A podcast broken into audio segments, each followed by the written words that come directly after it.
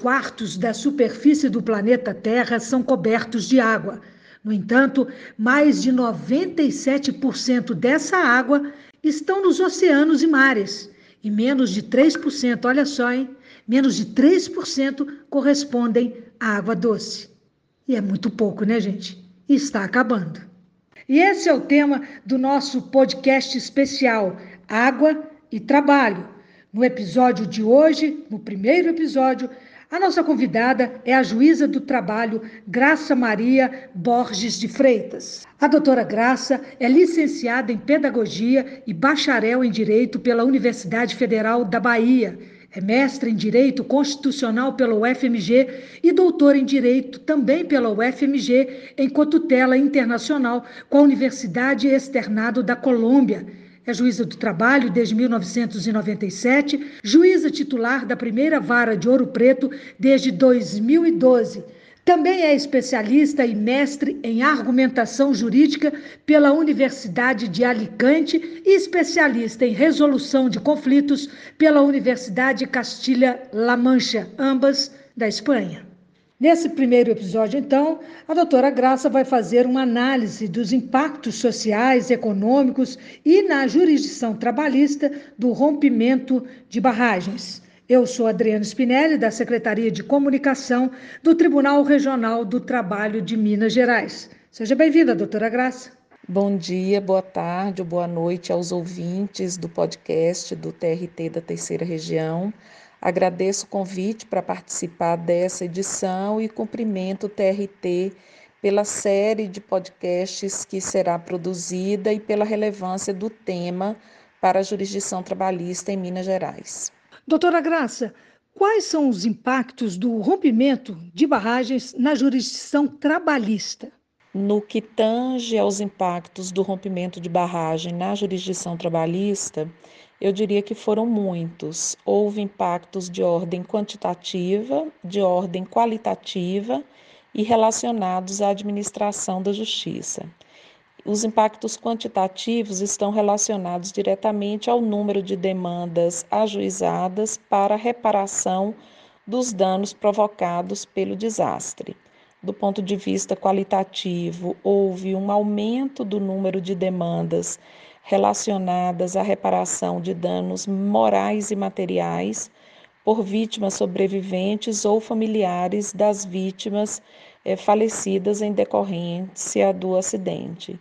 E do ponto de vista do impacto na administração de justiça, é que diante de uma catástrofe, a justiça e aí também o tribunal tem que se mobilizar para é, encontrar pauta ou disponibilizar um juiz para atender diretamente com mais prioridade os processos relacionados a esses casos, que são inclusive considerados é, estratégicos e relevantes pelo CNJ e são acompanhados diretamente em razão da sua repercussão no campo jurídico e social.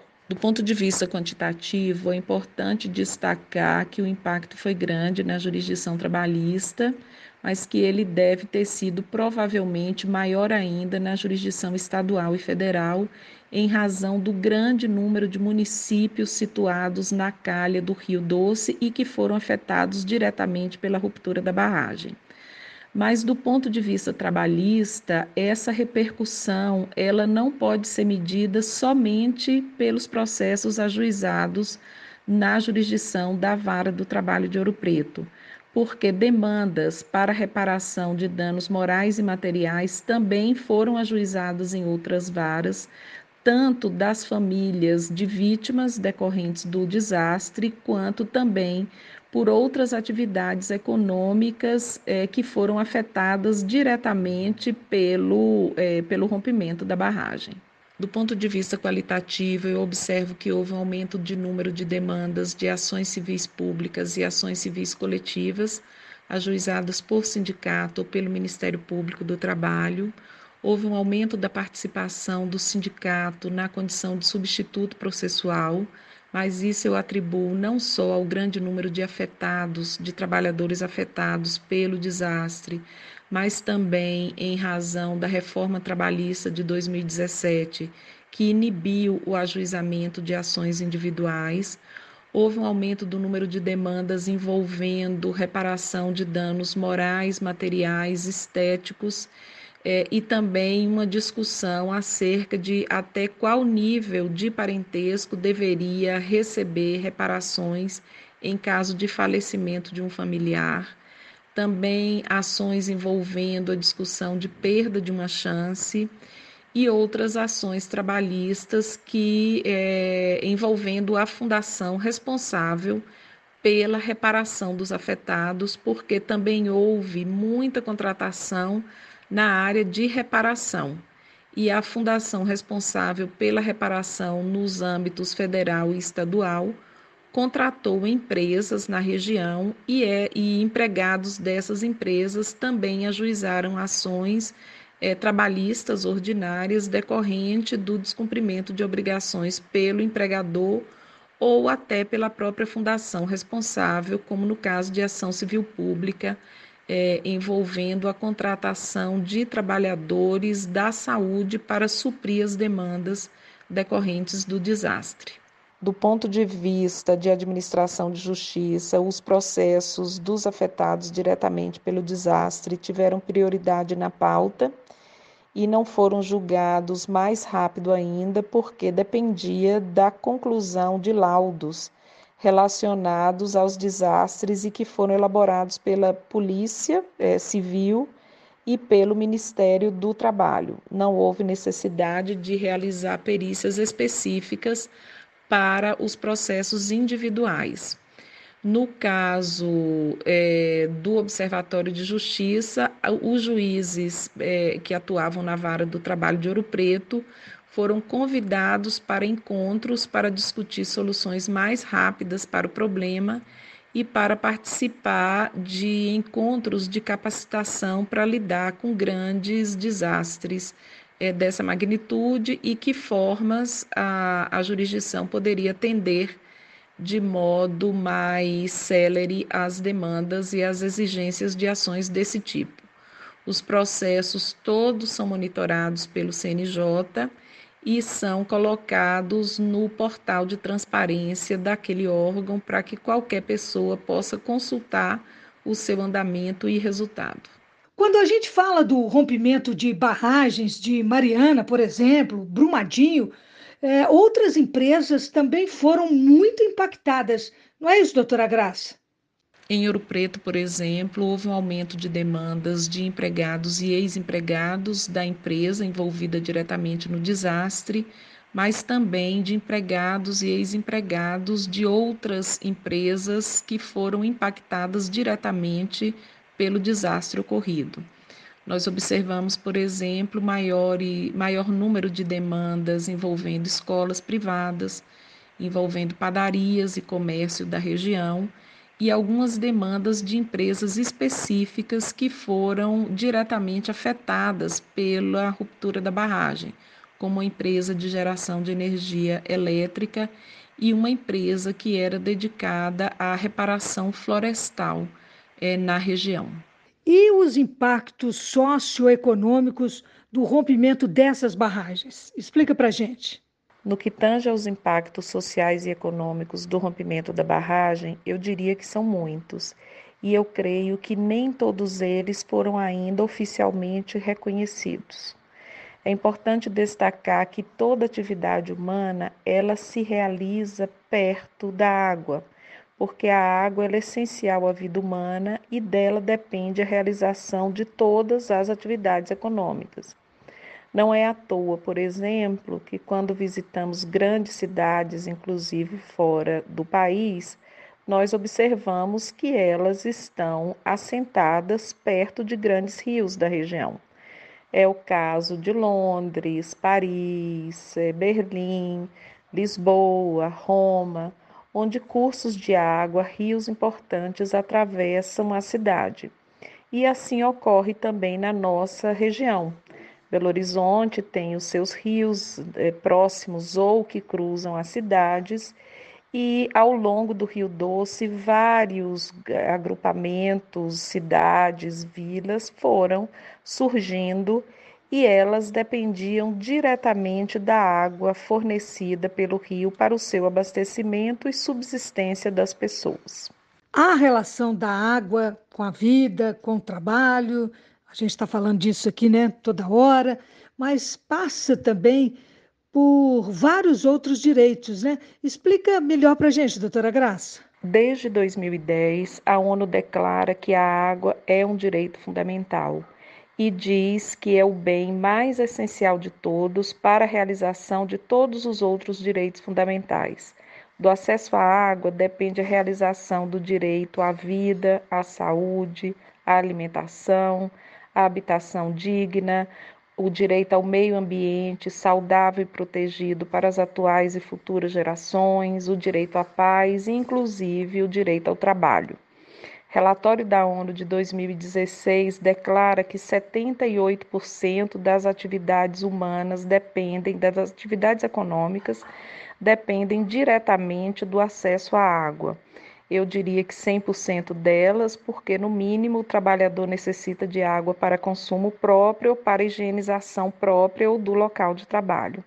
Então, preservar a água significa preservar as fontes de trabalho, emprego e renda, além de preservar a vida.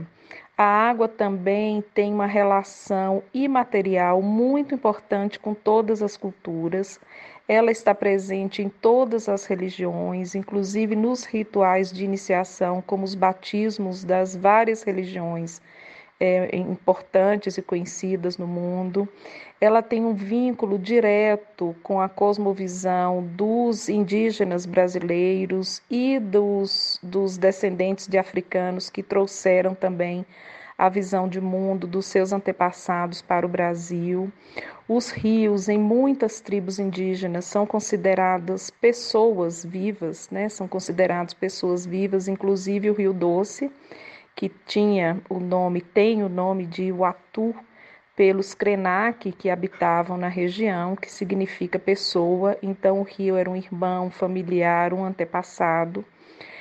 É, e nesse sentido, toda atividade cultural, religiosa, humana está muito ligada a, ao prazer, aos é, efeitos sagrados que a água propicia. Vamos falar agora então sobre a importância do investimento econômico na água.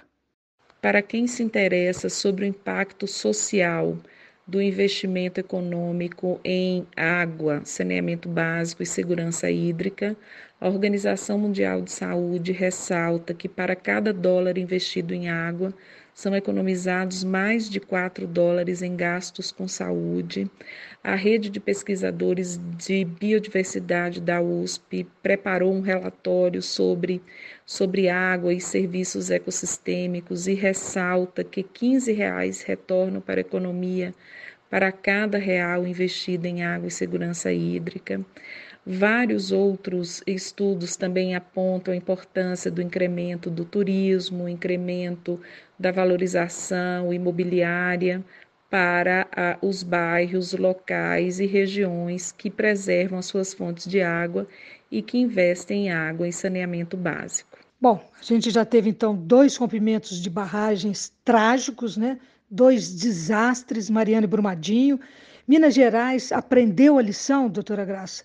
Como está o estado hoje, os riscos, os cuidados, os investimentos, a prevenção? Por fim, eu ressaltaria que os casos envolvendo a barragem de Fundão e do Córrego do Feijão acenderam os alertas para a questão da segurança de barragens em Minas Gerais e no território nacional. Existem várias barragens de mineração de empresas que já encerraram suas atividades econômicas e algumas delas se encontram abandonadas ou sem o devido cuidado. É importante destacar que, segundo a legislação sobre resíduos sólidos, o gerador do resíduo é responsável pela sua conservação e tratamento. Então, uma empresa que gera uma barragem de rejeitos, ela é responsável pela manutenção e tratamento do seu destino enquanto essa barragem existir, enquanto a área não for devolvida ao meio ambiente com os resíduos devidamente tratados e a área recuperada. Infelizmente, o grau de riscos de, barra de barragens ativas ou encerradas em Minas Gerais, ele é muito elevado. Várias barragens têm, têm risco de rompimento ou risco, em caso de rompimento, de afetação de grande parte de territórios, populações, cidades. Então, o assunto ele precisa ser levado a sério. Infelizmente, eu considero que, apesar da gravidade dos dois acidentes, dos dois desastres, a questão ainda não ganhou um espaço adequado na agenda pública. É preciso alertar para a importância da proteção das águas para a fonte de sobrevivência das pessoas e das atividades econômicas de Minas Gerais. É preciso reservar territórios que sejam isentos de atividade econômica, para que as áreas de é, produção de água, de recarga hídrica, sejam conservadas e preservadas e melhoradas para garantir o consumo de água e o abastecimento das populações e da atividade econômica. É importante levar a sério o licenciamento ambiental e o impacto que o licenciamento, ambiental pode ter sobre as fontes de água.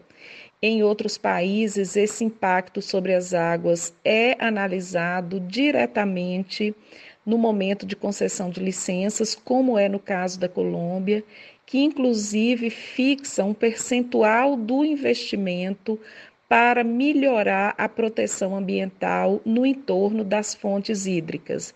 É muito importante conhecermos as bacias das quais nos alimentamos, as bacias hidrográficas, mudar a cultura sobre a água, criar uma cultura de preservação das fontes de água e preservar a atividade econômica, a atividade social e religiosa de impactos indesejados do tratamento e armazenamento inadequado de resíduos industriais. Eu espero que a série de reportagens que o TRT de Minas Gerais produz, produza, é, gere consciência ambiental, mudança da cultura da água e um envolvimento de todos, todos os cidadãos, trabalhadores e empresários para o melhor tratamento dos resíduos que eles geram e a preservação ambiental das fontes de água desse estado maravilhoso que ainda é a caixa d'água do país. Neste episódio, ouvimos a juíza do trabalho Graça Maria Borges de Freitas, falando sobre os impactos sociais, econômicos e na jurisdição trabalhista de rompimento de barragens. No próximo episódio, vamos falar sobre o papel dos órgãos fiscalizadores. Nós ficamos por aqui. Obrigada pela audiência. Este é o podcast especial Água e Trabalho. Até mais, pessoal.